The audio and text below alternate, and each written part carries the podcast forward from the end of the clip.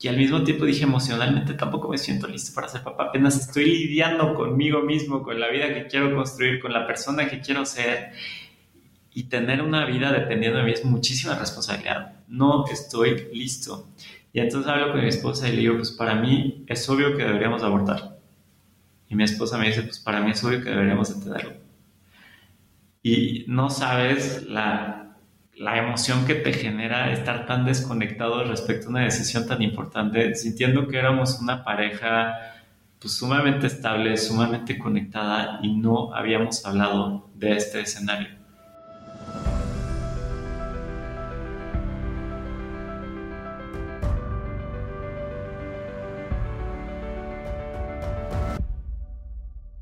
Hola. Soy Oscar Austria y estoy bastante emocionado de darte la bienvenida a Caminos Extraordinarios, un podcast cuya misión es compartir los caminos de personas construyendo vidas con propósito, crecimiento y contribución. Para enterarte de cada nuevo episodio quincenal, no olvides seguir a Caminos Extraordinarios en Spotify, YouTube e Instagram. Ahora sí, el episodio de hoy es especial porque hoy compartiré cómo ha sido el imperfecto proceso de construir mi propio camino de propósito, crecimiento y contribución a lo largo de este gran sabático de 18 meses que está finalizando. Por si no lo sabías, hace 18 meses decidí renunciar a mi trabajo para definir quién quiero ser y qué quiero hacer con mi vida. Hoy hablo de la realidad de haber brincado al vacío sin una red de seguridad económica, de darme cuenta que no tenía la autoconfianza en que puedo triunfar en la vida sin importar las externalidades, de mi proceso de introspección para lidiar con la inesperada noticia de que voy a ser papá, de cómo ciertas prácticas esotéricas han transformado mi vida y de por qué este podcast migrará a un formato quincenal. Antes de escuchar la última pregunta, te invito a suscribirte a mi newsletter quincenal, donde comparto aprendizajes y herramientas para ayudarte a construir tu camino de propósito, crecimiento y contribución en caminosextraordinarios.com, diagonal N. El link está en las notas del episodio. Ahora sí, sin más, aquí va. ¿Cómo carajo se vive la vida y cómo le hago para construir una vida plena? Esa fue la pregunta que me hice hace año y medio, cuando me sentía sumamente insatisfecho con muchas partes de mi vida, pero era difícil aceptarla. Y en algún momento dije, tengo que lidiar con esto de tiempo completo. Y di un brinco al vacío, di un brinco al vacío para responder dos preguntas. ¿Qué quiero hacer? ¿Y qué? ¿Quién quiero ser? ¿Y qué quiero hacer con mi vida? Y nadie te prepara para eso. A mí nadie me preparó. Fue, un golpe de intuición, fue un golpe de sentir como, oye, ¿hacia dónde estoy yendo? Seguir de trabajo en trabajo, queriendo ganar más dinero, pero no suficiente como para realmente jubilarme o hacer patrimonio, sino como que estar en esa carrera de la rata. Y yo veía a mi alrededor y decía, es que, híjole, me da miedo comprar una casa, me da miedo pagar una maestría, me da miedo tener deuda, me da miedo quedarme sin trabajo. Y, y al mismo tiempo decía, siento que necesito tiempo para mí. Y yo soy alguien convencido de que los microsabáticos son una súper opción para, para como recuperar este sabor por vivir la vida. Y durante mucho tiempo yo estaba convencido que en lugar de jubilarme a los 65 años y, y luego ya estar jubilado, yo quería hacer microjubilaciones cada dos o tres años. Eh, y nunca dejar de trabajar, ¿no? O igual y a los 40 ya tener suficiente dinero para hacer lo que yo quisiera, pero nunca perder actividad. Y entonces, en este periodo de satisfacción decía, me hace falta otro sabático, pero a diferencia de los otros cuatro sabáticos, donde pues, había tenido experiencias de vida muy interesantes, un, verano me fui de mesero a Nueva York y otro me fui a, de voluntariado a Indonesia y otro a buscar el mejor hostal de Río de Janeiro y otro hice un viaje por el mundo padrísimo. Pero dije, es que este, este periodo que me quiero dar para mí no es un sabático per se, porque el sabático es cuando dejas tu trabajo y ya lo tienes como asegurado para volver y en el Inter pues tienes como un proyecto. Yo no sabía cuál iba a ser mi proyecto fuera definir quién quiero ser y qué quiero hacer, pero no había como un instructivo, un manual de cómo hacer eso. Y dos, dije, esto no es sobre viajar, esto no es sobre conocer el mundo, esto es de ir hacia adentro. Y yo me puedo quedar en Ciudad de México, en mi casa, y no sé qué tengo que hacer, ¿no? Pero no era, no era un año de descanso, era un año de trabajo constante sin, sin un manual. Y bueno, yo el brinco al vacío, vivo de mis ahorros con esta incertidumbre de, híjole, ¿será que se me irán a acabar los ahorros y voy a llegar a cero o, o, qué va a pasar? Y, mi primer día ya como de sabático, primero la atención, no cómo le voy a hacer, cómo me voy a administrar todo, ya el primer día era como, oye, ¿qué, qué realmente quiero estar haciendo? Y, y, me puse a pensar, pues, ¿qué opciones tengo, no? Y, y, tenía la opción de emprender, o tenía la opción de viajar, o tenía la opción de conseguir otra chamba, y ninguna de esas opciones me llaman la atención. Y entré en un periodo de crisis muy profunda, donde me empecé a cuestionar pues, ¿qué me da miedo? O, qué me genera inseguridad? ¿O cuáles son mis mayores dolores? Y me di cuenta que yo no tenía las herramientas para lidiar con estas preguntas. Yo no sabía cómo lidiar con los miedos, más que ponerlos abajo de la alfombra y, esconderlos. Y empecé a leer libros al respecto y, me di cuenta que había todo un mundo allá afuera de cómo lidiar con uno mismo, con mis pensamientos, con mi mente, con mis emociones y me sentía como un niño de tres años, como con un hándicap de alguien que nunca había trabajado en esto y, ya tenía 30 años y, parecía que no sabía cómo lidiar con este tipo de cosas. En cambio, en la parte profesional, pues sentía que de una u otra forma tenía experiencia y esa dualidad, esa, esa, ese gap entre lo que creía que era y lo que realmente me estaba dando cuenta es sumamente doloroso y creo que luego no lo hablamos. Es doloroso, para mí fue doloroso darme cuenta que no sabía por dónde darle, que vivía con pensamientos negativos todo el tiempo, muchos miedos, se te va a acabar el dinero, no vas a conseguir trabajo. ¿Cómo le cuentas a, la gente a tu alrededor qué estás haciendo? Pues es como, oye, me estoy dando un tiempo para mí. Bueno, pero ¿qué significa eso? ¿Qué haces en un día normal? ¿Te rastras la panza todo el día, películas? Y yo, no, la verdad es que me la vivo leyendo sobre temas que me acongojan, que tengo una lista interminable de temas y agarro un libro tras otro, tras otro, tras otro y así fue gran parte de, de, mi tiempo. Hasta que yo también me di cuenta de decir, oye, es que esto de ir hacia adentro está muy interesante, pero tengo que también empezar a hacer cosas hacia afuera, ¿no? no, no o sea, como que en dónde termina que, ¿cómo le voy a hacer para vivir? ¿no? O sea, si eventualmente tengo que generar ingresos, eh, entonces, la parte de la reflexión interna es buenísima, pero al mismo tiempo es, es, es, es, una trampa. Es una trampa de decir, oye, si te quedas mucho tiempo adentro, sin periodo de, de, actividad y, y, sin generar ingresos, pues eso tampoco es sostenible. Y, y entonces empecé a pensar, bueno, ¿y, ¿y cómo le hago para poder seguir trabajando en mi desarrollo y al mismo tiempo hacerlo sostenible? Y fue cuando me puse a pensar, bueno, a ver, ¿qué tipo de carrera me gustaría? ¿no? ¿Qué, ¿Cuáles son como estos grandes componentes de la carrera que quiero tener? Y, y, llega a una conclusión y es, quiero hacer algo en lo que pueda ser muy bueno, no importa si hoy no soy bueno en eso, puedo aprender algo que me apasione, algo que genere valor al mundo y algo que me pueda permitir abundancia económica. Porque no quiero sobrevivir, quiero vivir muy bien. y creo que puedo, solo no sé cómo. Y entonces llega la idea de, de hacer un podcast y dije, pues hago un podcast y, puedo entrevistar a personas que hayan pasado por esta misma situación como yo y, aprender de ellos y luego compartirlo y eso pudiera generar algo de valor. Y vendiendo cursos, pues pudiera eh, empezar a generar esa abundancia económica que quiero. Y entonces lo hice, lo hice durante cuatro meses, todo el día estaba grabando, editando, eh, produciendo mis cursos así y luego llega después de cuatro meses el gran día del show donde empiezo a vender cursos. Y la verdad es que no vendí tanto como quería o como pensé que iba a ser. Y, ahí fue un golpe de humildad muy fuerte de decir, oye, yo me sentía muy bueno en mi vida profesional porque había estado en, pues en, en, la industria de la consultoría que es muy difícil entrar, luego creé mi propia empresa y bien que mal, pues ahí nos fue, luego eh, me metí en una startup y crecimos la venta un montón y, y como que tuve estas grandes historias de los nuevos eh, o sea, como que luego uno lee biografías de, de, grandes personajes de la historia y la mayoría son extranjeros, ¿no? Como que no tenemos tantos héroes eh, latinoamericanos o, mexicanos con historias de vida interesantes. Sí, sí están los grandes personajes de la historia, pero no están los, los, los personajes como eclécticos, ¿no? Y, y entonces como que yo empezaba a pensar y decía, ¿cómo le hago para para yo crear mi propio camino. Eh, y conocer gente que está creando, su propio camino y, empezar a generar eso. Y como que por ahí van mis cursos. Y a la hora que dije, es que no estoy vendiendo tanto como quiero y no estoy seguro que estoy generando el impacto que quiero generar.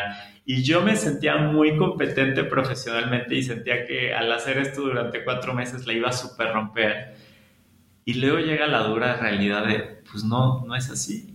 Y, me doy cuenta que este modelito de negocio del podcast y de competir por la atención de la gente y vender cursos, tiene todo un trasfondo detrás de, de, decir, pues la verdad es que no conocía la industria ni el modelo de negocio. Yo tampoco tenía como, no, sabía ni qué mensaje, no sabía ni cuál era mi mensaje. Y, y entonces me, me, llega este golpe de realidad de decir, oye, ¿qué, pues, pues, ¿qué voy a hacer? Y, y dije, pero ya están los huevos en la canasta. Yo o me acabo mis ahorros intentando construir mi vida ideal o vuelvo a un trabajo, pero no va a ser algo en el inter. Y recuerdo que un día estaba con mi esposa comiendo en la Condesa en un restaurante y, y enfrente de nosotros había una señora muy bien vestida, con su hijito como de seis años muy bien vestido, así la protopersona de gente que le va bien en la vida, ¿no? Y en ese instante llega una señora vestida muy humilde, con su hijo que también como de seis años, muy humilde, y nos llegan a pedir dinero. Y yo soy alguien que nunca da dinero a la gente que pide en la calle. Y en ese momento, como que me cae un 20 y le digo a mi esposa, ya entendí por qué yo nunca le doy dinero a la gente. Me dice, ¿por qué? Digo, porque me siento más cerca de la persona que pide dinero en la calle que de la persona que le está yendo bien en la vida. Y ese es un miedo intrínseco que yo traigo desde toda la vida que no había identificado y tiene mucho que ver con mi autoconfianza para saberme que puedo triunfar en la vida sin importar las externalidades. Y le dije a mi esposa, creo que ese es el, el tema que debo de trabajar, que es más importante para mí en este momento y me gustaría poder trabajarlo antes de tener hijos. O sea, no me gustaría tener hijos sin yo haber podido trabajar esto. Y ese mismo día, en la noche, nos enteramos que estamos embarazados. Y digo, no estoy listo, no me siento listo para ser papá. Em, ni económicamente, pues estoy en un año sabático donde pues, estoy viviendo mis ahorros y como que con este miedo constante a que llegue a ceros la cuenta bancaria y tratando de crear mi futuro y todo, justo como para sentirme listo para tener familia en unos años, pero ahorita no. Y, y al mismo tiempo dije emocionalmente tampoco me siento listo para ser papá, apenas estoy lidiando conmigo mismo, con la vida que quiero construir, con la persona que quiero ser y tener una vida dependiendo de mí es muchísima responsabilidad. No estoy listo. Y entonces hablo con mi esposa y le digo, pues para mí es obvio que deberíamos abortar. Y mi esposa me dice, pues para mí es obvio que deberíamos entenderlo. Y no sabes la la emoción que te genera estar tan desconectado respecto a una decisión tan importante, sintiendo que éramos una pareja pues, sumamente estable, sumamente conectada y no habíamos hablado de este escenario y no estábamos preparados. Y entonces pasan los días y te llega mi esposa y me dice, pues mira, ya decidí que voy a tener al niño y tú decides qué quieres hacer. Y, y primero como hombre me siento como nadie me preparó para este escenario. Da, mucha impotencia porque por un lado estoy sumamente consciente que es decisión de la mujer si tiene el bebé o no, pero por otro lado es como, ¿y, qué pasa con lo que yo quiero? Y entonces me doy cuenta que tengo dos opciones. O tomo responsabilidad y acepto la invitación de la vida a volverme un adulto, o abandono a la mujer y, al, y a mi futuro bebé, a la mujer que amo y a mi futuro bebé, a mi familia. Y me pongo a pensar en esa situación de decir, yo ser el güey que abandonó a su familia. Uf, pues nunca pensé que esa etiqueta fuera con mi persona. Pero en ese momento toda la, o sea, todas las células de mi ser querían correr de la responsabilidad de tener un hijo y de este miedo de encarar la posibilidad de no ser un buen papá porque no me sentía listo emocionalmente, económicamente, y de toda la lluvia de emociones que eso puede conllevar, ¿no? De decir, oye, ¿qué pasa si no puedo alimentar a mi hijo? O sea, como que ahorita está padrísimo el sabático y toda la aventura y el brinco al vacío y todo, porque afortunadamente mi, mi esposa se mantiene ella sola. Y, y, si bien ella no me estaba manteniendo en ese caso, yo sí tenía que depender de mis ahorros, pues tenía un cierto control sobre cuánto tiempo podía estar experimentando eso. Y viene un bebé y es, pues, ¿cuánto cuesta un bebé? Yo no tenía idea, pero simplemente mi, como que una parte de mí, que creo que es mi mente, mi, mi, parte racional me decía, Oscar, corre, no estás listo, no, no lo hagas, te va a quitar todo el sentido de libertad, todo lo que estás queriendo construir, esto te lo va a tumbar. Y por otro lado es como, pero ¿qué opciones tengo? Aquí no hay una salida con la que me sienta cómodo. Y, me doy cuenta que, que, pues no es obvio. Y, y, también me doy cuenta que no quiero abandonar a la mujer que amo ni a mi hijo, pero no hay como algo, o sea, yo, yo lo que pensaba en ese momento es, pues sería ideal poder ser papá de cinco horas a la semana. Creo que eso sí podría hacerlo. Pero esa no es una opción. Entonces, creo que cuento esta historia porque me gustaría normalizar el que enterarte que vas a tener un hijo o una hija sin estar preparado, pues no es algo fácil. Y, mi esposa me decía, oye, pero es que estoy seguro que, segura que si mi mejor amiga y su esposo se enterara que van a tener un bebé, sería la noticia más feliz de su vida. Y me da mucha tristeza ver que tú no estás reaccionando de esa manera. Y pues a mí también me daba tristeza, pero por otro lado me daba mucha tranquilidad saber que estaba viviendo mi proceso de la mejor manera que podía vivirlo. Y, y hablé con psicóloga, hablé con coach de relaciones, hablé con mi esposa, pero al mismo tiempo no podía hablar con mucha gente porque no era una noticia que quisiéramos compartir hasta estar seguros de qué decisión íbamos a tomar. Y en un momento, eh, me tomó siete días llegar a este momento. Es, me fui a mis valores.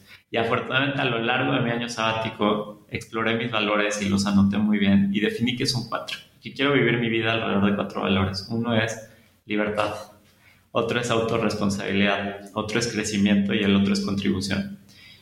Y cuando pensé en torno a libertad, pues parece que el bebé te va a quitar toda la libertad del mundo, Oscar, lo que me decía. Pero al mismo tiempo, si huyo y abandono a mi familia, nunca voy a ser libre. Entonces como que ahí estaba difícil. Y luego me fui a autorresponsabilidad. Y ahí me cayó el 20. Ahí me cayó el 20 que no tenía decisión que tomar. Que un hombre autorresponsable como el que quiero ser toma responsabilidad de sus acciones. Y en ese momento fue cuando dije, es que es obvio que tengo que ser papá, y es obvio que tengo que ser el mejor papá que quiero ser, y es obvio que tengo que lidiar con esos miedos que, que, me están frenando a querer no tomar responsabilidad por este tema. ¿Y cuáles eran esos miedos? Pues uno era no estar listo emocionalmente, ¿no? Pues prepárate, carnal. ¿Cómo le vas a hacer? No sé. Pero bueno, eso fue uno. Y el otro, el miedo económico, ¿no? Entonces, naturalmente, pues me puse a investigar qué implica tener un hijo y cuánto implica tener un hijo. Y una gran sorpresa es que no es tan caro en los primeros años de vida. Entonces, eso me daba dos años para poder vivir con un hijo sin ingresos y, y eso me dio un cierto nivel de tranquilidad. La segunda cosa que, que, que, que, era la parte emocional, creo que de fondo era, oye, estoy en este, finalmente, después de 30 años, tuve el coraje y el valor para brincar al vacío e intentar construir, ser la persona que quiero ser y, tener la vida que quiero tener. Y viene esto que yo lo veía como una adversidad, como una piedra en el camino. Es, voy a tener un hijo, pues voy a tener que dejar este sabático, voy a tener que dejar este experimento, conseguir un trabajo y volverme una persona normal para poder mantener mi parte de la familia que me toca, o sea, no solo a mí mismo, sino parte de mi hijo. Y, y, pues afortunadamente vivo con una pareja que es espectacular, que es independiente, pero yo tengo muchos miedos de, oye, ¿qué pasa si ella pierde su trabajo? Entonces como que hay una responsabilidad que recae en mí, ¿no? Ahorita yo no tengo trabajo y estoy tratando de no ser un lastre para ella, lo cual es muy bueno, pero me da mucho miedo que ella pierda esa seguridad o esa estabilidad que tiene. Y entonces como que ahí había un gran dilema y, y bueno, lo que terminó pasando es tomé la decisión junto con mi esposa de que yo iba a continuar en este camino de ir creando mi propio futuro y mi propio camino a pesar de que íbamos a tener un bebé. Y, y en el momento que tomamos esa decisión como que se me cayó un peso encima. Pero también me llegó un golpe de realidad de decir, oye Oscar, a ver, ¿qué vas a hacer? Porque ya no es la misma situación, ya no es el mismo contexto que tenías. Y en ese momento me fui a, pues intenté varios coaches, me fui con Tony Robbins, Marisa Peer, el, Rapid Transformational Hypnotherapy, que es un curso que, que, que, es sobre abundancia, y empecé a intentar todo este tipo de cosas para realmente atacar el problema de no sentirme listo emocionalmente, de no tener la autoconfianza de que puedo triunfar en la vida sin importar las externalidades, de que quiero ser un papá presente y consciente y un buen papá, de que quiero ser una buena pareja y de que quiero construir mi vida. Y en el momento que me di cuenta de eso, dije, a ver, pues, ¿cómo cambia la estrategia? ¿no? Y, y, es como, a ver, yo tenía mi plan del podcast que me encanta, me nutre el alma, me permite conocer gente increíble. Eso no lo quiero dejar. Luego venía el tema de los cursos, ¿no? Que, que, lo que me di cuenta es que yo estaba vendiendo cursos como, si tú ves la pirámide de Maslow, eran más como para autorrealizarte, ¿no? Sin quizás yo tener toda la experiencia en autorrealizarme, era más una forma de compartir lo que yo había aprendido y vivido porque leí muchos libros, tomé muchos cursos, fui a muchos retreats invertí muchísimo tiempo y dinero en aprender cosas que yo decía, es que no puede ser que nadie te las platique o que te las explique. Debería haber una clase de aprender a cómo chingados hacerle para vivir una vida plena. Y, y sentí o pensé que yo estaba construyendo esa clase al explorar diferentes recursos usando mi sabático ese año de exploración para eso.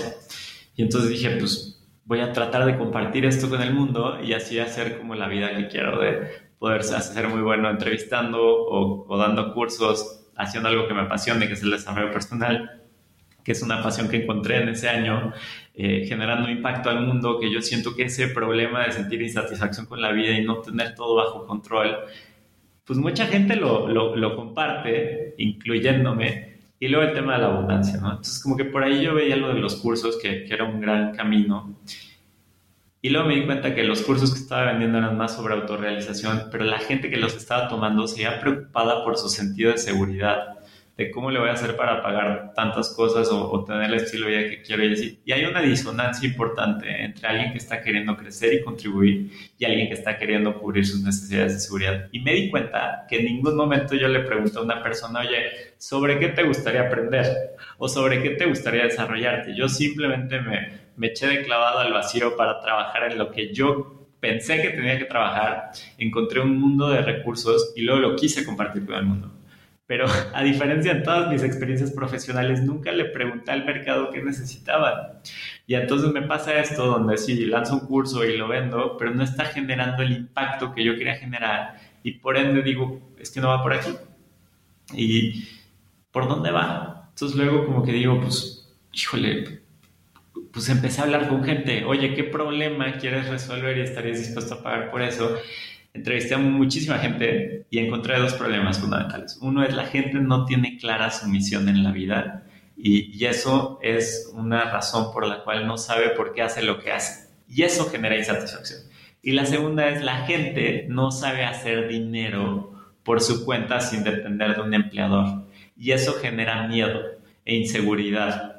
Y entonces yo dije, wow, si combino las dos de ayudar a la gente a encontrar su misión en la vida y de ayudarlos a, aprender a hacer dinero, que es algo que yo pues, a lo largo de mi vida medio he, he, intentado con emprendiendo diferentes empresas, estando en consultoría, en startups, etcétera, dije, yo también me estoy enfrentando a eso, yo también quiero definir mi misión en la vida yo también quiero aprender a hacer dinero por mi cuenta y he tenido suficientes experiencias para hacer eso, pero todavía no tengo la respuesta.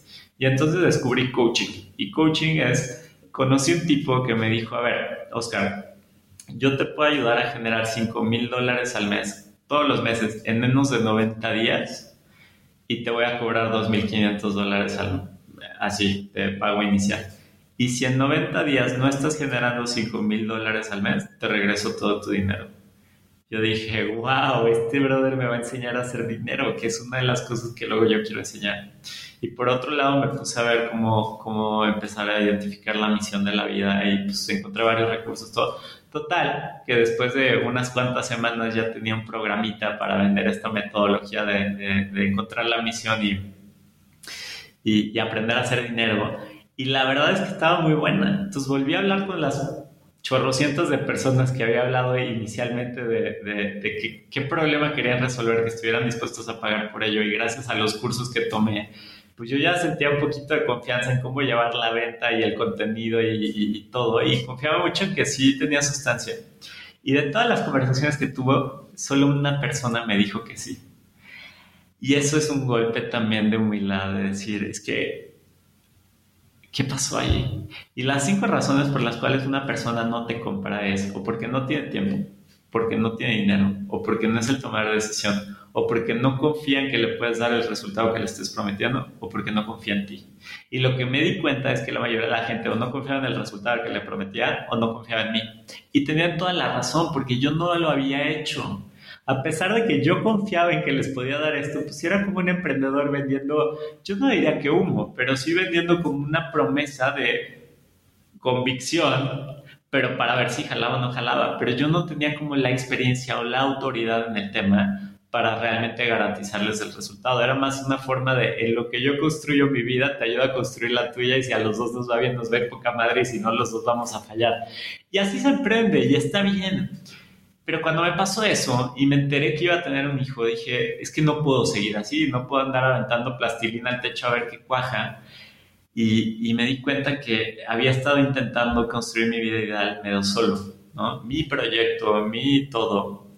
y, y dije, yo no quiero un trabajo, realmente no quiero un trabajo, no quiero volver a estos ritmos de trabajo de lunes a sábado, todo el día, tu vida gira alrededor de tu trabajo. No, eh, yo no me siento bien cuando hago eso y, me quita mucha energía. Pero también no quiero, ya quiero algo de estabilidad, ya, ya no quiero andar como emprendiendo y tal, y gastando mis ahorros y, como que, ¿qué hago?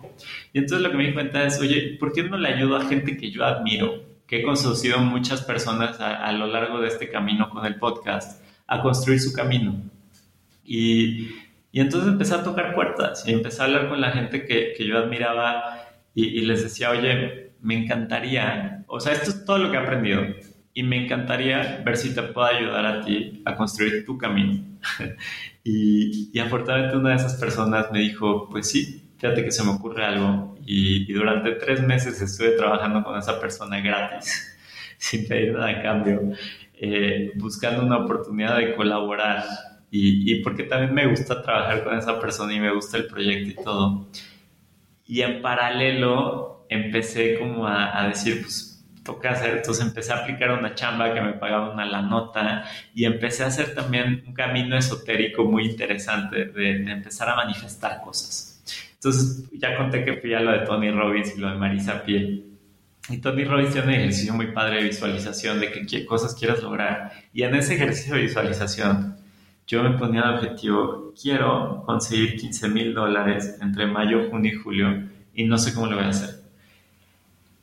Y después de hacer ese ejercicio un par de días, me llega una llamada de un amigo que me dice, oye, necesito ayuda con un proyecto y te puedo pagar 15 mil dólares por mayo, junio y julio. Y yo no lo podía creer. Dije, ¿qué, está pasando? ¿Cómo funciona esto? Entonces, pues empecé el proyecto con él, me empezaron a llegar más oportunidades. Esta chambota que me pagaba 300 mil dólares al año, que es un dineral para mí. Eh, otra persona que me empezó a contactar como advisor, eh, esta oportunidad este cuate al que le estaba ayudando de manera gratuita y entonces como que dije, wow, se están empezando a crear oportunidades potenciales, una muy real y las otras potenciales. Esto está muy bueno. Y luego pasa un mes y ninguna de esas oportunidades se materializa. Y luego pasa otro mes y tampoco. Y dije, ¿qué está pasando? Y me di cuenta que había dejado de visualizar o de manifestar lo que quería que sucediera y dije, tengo que aprender a, manifestarme como debe ser, porque no, con una meditación de Tony Robbins creo que no es suficiente, quiero entender cómo funciona este tema. Y también en el podcast una entrevista a Abraham López y, y, mucha gente me decía que él era un gran manifestador. Y, y, en el podcast pues le pregunté un poquito de manifestaciones y como que por varios lados empecé a escuchar manifestaciones y dije, tengo que aprender a manifestarme. Entonces encontré un curso que se llama The Art of Manifesting y me lo tomé enterito durante 21 días que te explica como todos los fundamentales de la manifestación. Y es un tema súper esotérico que tiene que ver con energía, con confiar en que algo va a pasar, tiene que ver también con agradecimiento y gratitud, con tener claridad en el qué, no en el cómo, etcétera, etcétera, etcétera. Y, y empecé a manifestarme todos los días, todos los días. Y mi manifestación era quiero construir mi vida ideal y no sé cómo lo voy a hacer pero ya quiero como, como algo de estabilidad. Quiero, quiero sentirme pleno, quiero levantarme en la mañana tranquilo y emocionado. Y ya quiero como empezar a, sentir que, estoy jugando un juego más a largo plazo, con gente a largo plazo y no nomás como... Eh, también decía como quiero amueblar mi, mi, mi, departamento, ¿no? Era como otra de mis manifestaciones. Y empecé a manifestarme y me llama otro amigo y me dice, oye, te tengo un proyecto bien interesante, te va a encantar, es de consultoría, ta, ta, ta, ta, ta, ta, ta, ta. Y ese proyecto terminó amueblándome el departamento. Y fue como, ¿cómo puede ser que empiece a manifestar lo de los 15 mil dólares y a los dos días me llegue? Empiezo a manifestar lo de los muebles y en una semana me llega. Y dije, ¿y lo de la vida ideal qué onda? ¿no? Eso también lo estoy queriendo manifestar.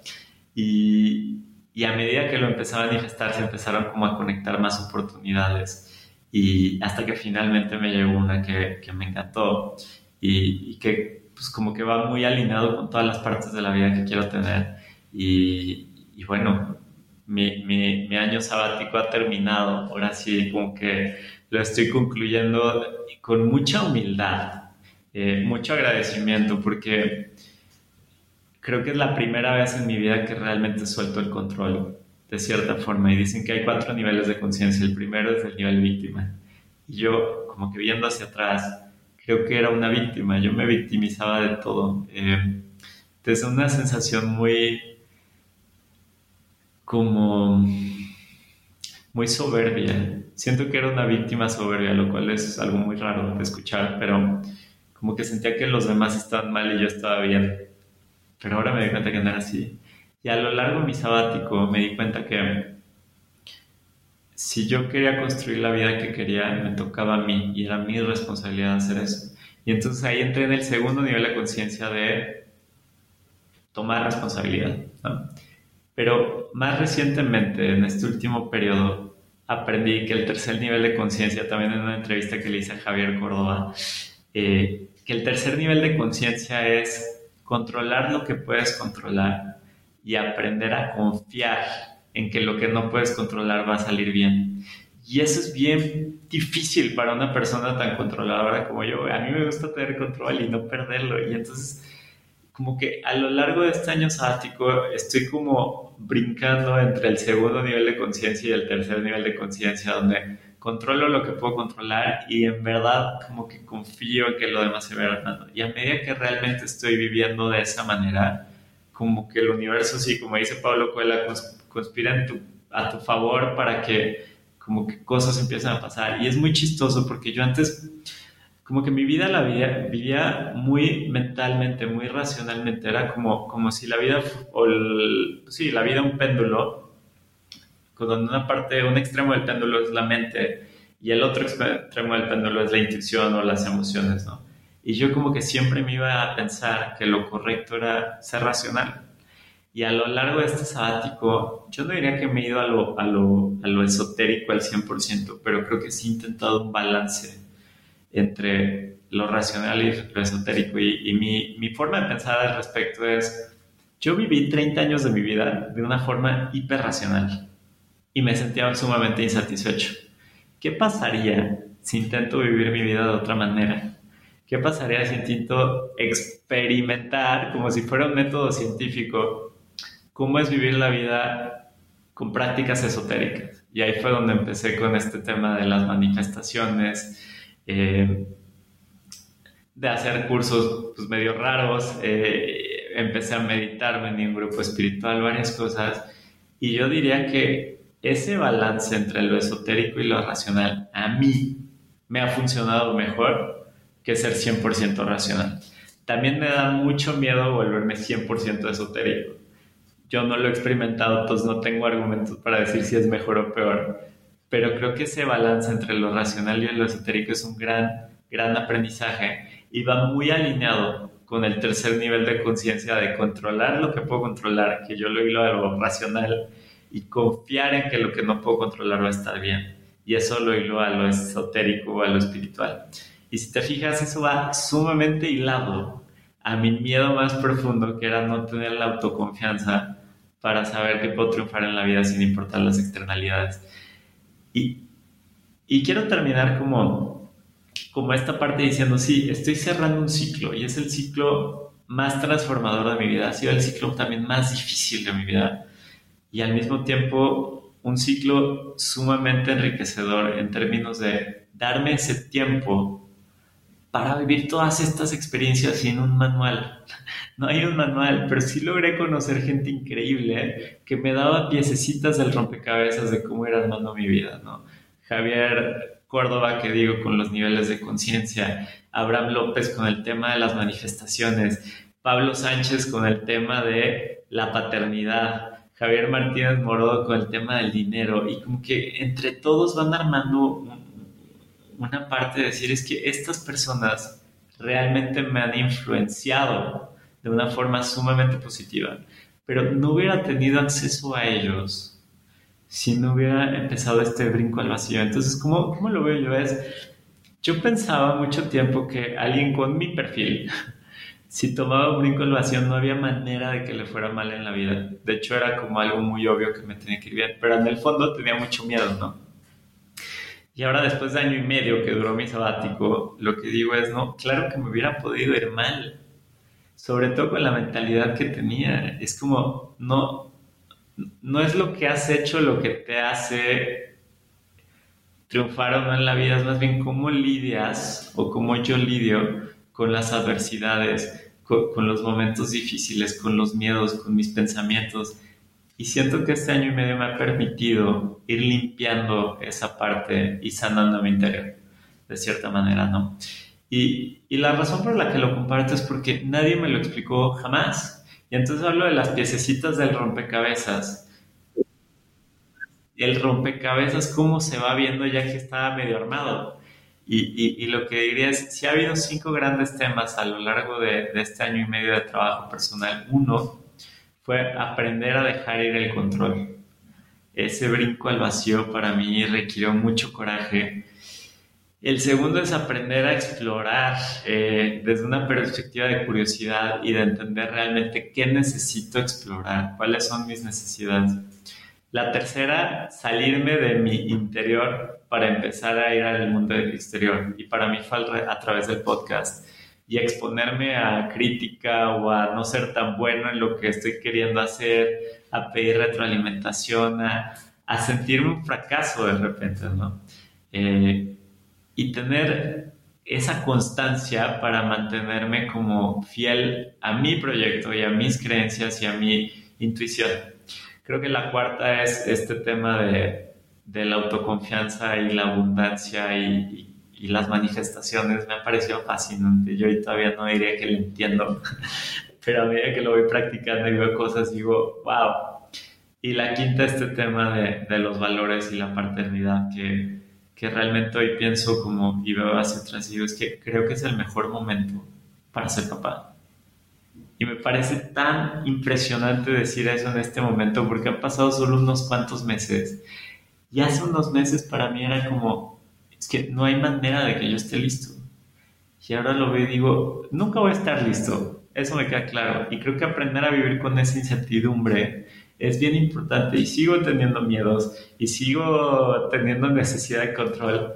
Pero creo que cada día aprendo cómo a balancear mejor estas cosas. Y creo que cuando vea el interés compuesto de todo este tema a lo largo de la vida, o sea, me imagino dentro de 10 años viendo hacia atrás y no sé qué voy a hacer. No sé si voy a decir, híjole, ese año y medio fue el mejor año de mi vida y me transformó. O voy a decir, ese fue el punto de inflexión que me llevó a que cada año de mi vida siguiera transformándome en el mismo, al mismo ritmo o un ritmo mucho más acelerado.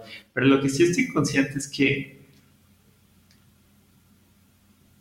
es muy difícil ir un año y medio atrás con ese Oscar que estaba como insatisfecho y cuestionándose si debía darle cara a la o no y darle un consejo, porque realmente no sé qué le hubiera podido decir, porque si le hubiera dicho algo igual y lo hubiera sesgado hacia una expectativa, y creo que la expectativa es muy peligrosa. Creo que fue un año muy padre de decir, en ningún momento ni mis papás, ni mi esposa, ni mis amigos me criticaron. Nadie me dijo que estaba loco. Si alguien lo hubiera hecho, probablemente me hubiera costado mucho trabajo mantenerme en pie. Eh, entonces, como que no le generaría una expectativa de que no va a ser fácil o no va a ser difícil. Como que creo que le permitiría vivir ese proceso de manera completa, porque eso es lo que lo hace enriquecedor, no tener garantías y tener que tener esa recursividad de decir, híjole, es que si no lo resuelvo, sí me quedo en la calle. Dicen que Pedro sin hambre no, no casa, ¿no? Y, y creo que un empleo para mí, de cierta manera, me quitaba el hambre, porque estaba insatisfecho, pero no hambriento y tener esa habilidad para escuchar a mi intuición, a una parte de mí que yo no escuchaba tanto esa parte para tomar una decisión de vida tan importante como lo fue brincar relación, estoy muy agradecido de eso. Entonces, ¿le diría algo al Oscar de hace año y medio? No, pues probablemente no. Me encantaría echarme un vinito con él y, y platicar a fondo, pero pero creo que lo escucharía más y, lo vería con mucho cariño y compasión y, agradecimiento porque ese güey es el que me está haciendo la persona que soy hoy. Pero ese es solo el inicio, creo que es el camino y el, y el tener que ir construyendo por ahí. También otro tema muy importante en ese, ese año fue, creo que aquí el tema, hay, hay dos tipos de formas de emprender. Una es con un negocio como tradicional y la otra es con tu marca personal que esa es la otra parte que, que yo he aprendido. Y para montar una marca personal monetizable, es importante entender qué problemática está resolviendo, cuál es su tema. Y esto es algo a lo que yo me estoy enfrentando en este momento de mi vida, de decir, pues llevo con el podcast como nueve meses, pero realmente mi marca personal, pues sí tengo una cuenta en Instagram que ni checo mucho y no me siento muy orgullosa de ella, pero creo que el tema es porque no tengo muy bien definido cuál es mi mensaje hacia el mundo. Y, y, después de mucho pensarlo, lo que me doy cuenta es, pues, creo que de lo que yo conozco, conozco, es este tema de los sabáticos. Este, he tenido la oportunidad de hacer cinco a lo largo de mi vida y creo que de una u otra manera es un tema fascinante y que estoy convencido que me ha permitido crecer de manera personal. Y entonces el complemento al tema de los sabáticos es todos los aprendizajes a lo largo de estos sabáticos que he ido, pues por así decirlo, aprendiendo y cómo puedo ir compartiendo mis aprendizajes aplicados en mi vida con una situación muy particular, porque creo que no es tan común decir, oye, pues yo hice esto, hazlo tú, pues no, probablemente eh, es una serie de cosas que yo te puedo dar una pieza del rompecabezas o quizás dos o tres, pero no te voy a dar el rompecabezas armado. Y creo que a la hora de pensar en mi marca personal, digo, pues yo quiero compartir un poquito mis experiencias de mis sabáticos y de los aprendizajes durante los sabáticos y de mi vida en general, porque creo que de eso, pues hay, hay aprendizajes bien valiosos, ¿no? Pero, pero yo no sé cuál le vaya a servir a cada persona, entonces quizás hablar del todo, del trayecto como, como, como un camino grandote, choncho, con muchos elementos, muchos elementos de experiencias increíbles, pero también momentos muy difíciles, de, temas de vulnerabilidad, de, darme cuenta que pues, yo no he resuelto mi vida y estoy en ese camino de irla armando y creo que eso es muy valioso compartirlo, porque de repente la gente que comparte como sus historias, ya te comparte las historias desde la perspectiva del héroe, ¿no? Oye, ya viví esto y este fue el reto y lo superé así y logré esto. Oye, pues qué padre, pero a mí me gustaría más eh, conocer gente como en el proceso de, de, convertirse en héroe, ¿no? Como de decir, puta, ahorita estoy lidiando con esto y no lo tengo resuelto y esto me está pasando. Y, y como ser muy, muy honesto, muy auténtico, muy, muy, muy real, muy humano, de decir, pues es que la narrativa nunca es ni 100% difícil ni 100% fácil, es una escala de grises y compartir lo que va pasando a lo largo del camino dentro de esa escala de grises, a mí me parece que tiene mucho valor y me gustaría contribuir de esa manera. Entonces, eh, si quieres seguirme, sígueme en Oscar Austria Oficial y, y estaré compartiendo esto ya sabes, entrevistando cada semana a personas en mi podcast sobre su proceso de ir construyendo su camino eh, alrededor de su misión en la vida, que eso me parece sumamente importante. Dos, eh, voy a estar compartiendo un poquito de los aprendizajes que yo he tenido a lo largo de los sabáticos. Y tres, escribiendo un newsletter mensual para, para compartir todo esto. Ahora, otra cosa que ha pasado recientemente es que mi, mi podcast, que es mi proyecto que me nutre el alma, eh, lo estoy haciendo semanalmente, ¿no? Y cada semana entrevisto a, a personas y la verdad es que también es un proceso súper diligente porque trato de hacerlo lo mejor que puedo. Entonces yo hablo media hora con la persona que voy a entrevistar antes de la entrevista para entender como cuál es su misión en la vida y los puntos de inflexión de su vida y sus temas de transformación, porque eso es lo que me va a llevar, me va a dar suficiente insight para entender por dónde llevar la entrevista. Y luego le pido tres contactos de personas que los conozcan relativamente bien para preguntarles a esas tres personas tres cosas muy particulares de cada persona que me ayuden a complementar la historia de la persona. Y luego me pongo a investigar en línea todo lo que hayan publicado a lo largo de su vida para tratar de crear un formato de entrevista que me permita realmente conocer al entrevistado antes de, de, estar con él, saber qué palancas le mueven, qué temas le importan, qué, qué, realmente lo hace despertarse por la mañana, qué le duele y qué temas ha habido o qué puntos de, de, dolor o de gozo ha habido a lo largo de su vida para generar una conversación sumamente enriquecedora. Y todo ese proceso, la verdad es que toma bastante tiempo. Entonces lo que me estaba dando cuenta es que por tratar de hacer un producto en formato podcast lo mejor que podía, ya no me daba tiempo para todo lo demás, como hacer este tipo de videos, para ir compartiendo mi camino a lo largo del proceso, que creo que también tiene mucho valor. Entonces lo que he decidido es empezar a hacer el podcast quincenalmente para mantener el mismo nivel de, de formato y de calidad, pero aprovechar el tiempo extra que voy a tener para empezar a compartir más sobre este proceso de ir formando el camino, ¿no? el camino, de, sea, en, particular el mío, y, compartir estos aprendizajes que creo que luego son sumamente importantes y no tan hablados. Y, bueno, esa es la última noticia. Así que sin más, un placer haberte tenido acá de escucha y, si tienes alguna duda o algo con lo que te pueda ayudar, por favor escríbeme por Instagram en Oscar Austria Oficial y si puedo ayudarte con mucho gusto lo haré. Antes de escuchar la última pregunta, te invito a suscribirte a mi newsletter quincenal donde comparto aprendizajes y herramientas para ayudarte a construir tu camino de propósito, crecimiento y contribución en caminosextraordinarios.com diagonal N. El link está en las notas del episodio. Gracias por escuchar Caminos Extraordinarios. Yo soy Oscar Austria y antes de que te vayas, te quiero pedir que si te gustó este episodio, ayudes a aumentar su impacto compartiéndolo con personas en búsqueda de crecimiento, propósito y contribución. Y como siempre, aquí te dejo una probadita del próximo episodio. Y me fui dando cuenta que eh, cuando me enfocaba en las cosas positivas de mi vida, o sea, el agradecimiento desde tonterías, ¿eh? de levantarte en la mañana y tener una regadera de agua caliente, hasta lo que estás desayunando o poder salir a la calle y ver el sol, tener esa libertad eh, de poder ver a mis hijos, de estar sano, eh, en fin, hay, hay mil cosas por las que puedes agradecer todos los días.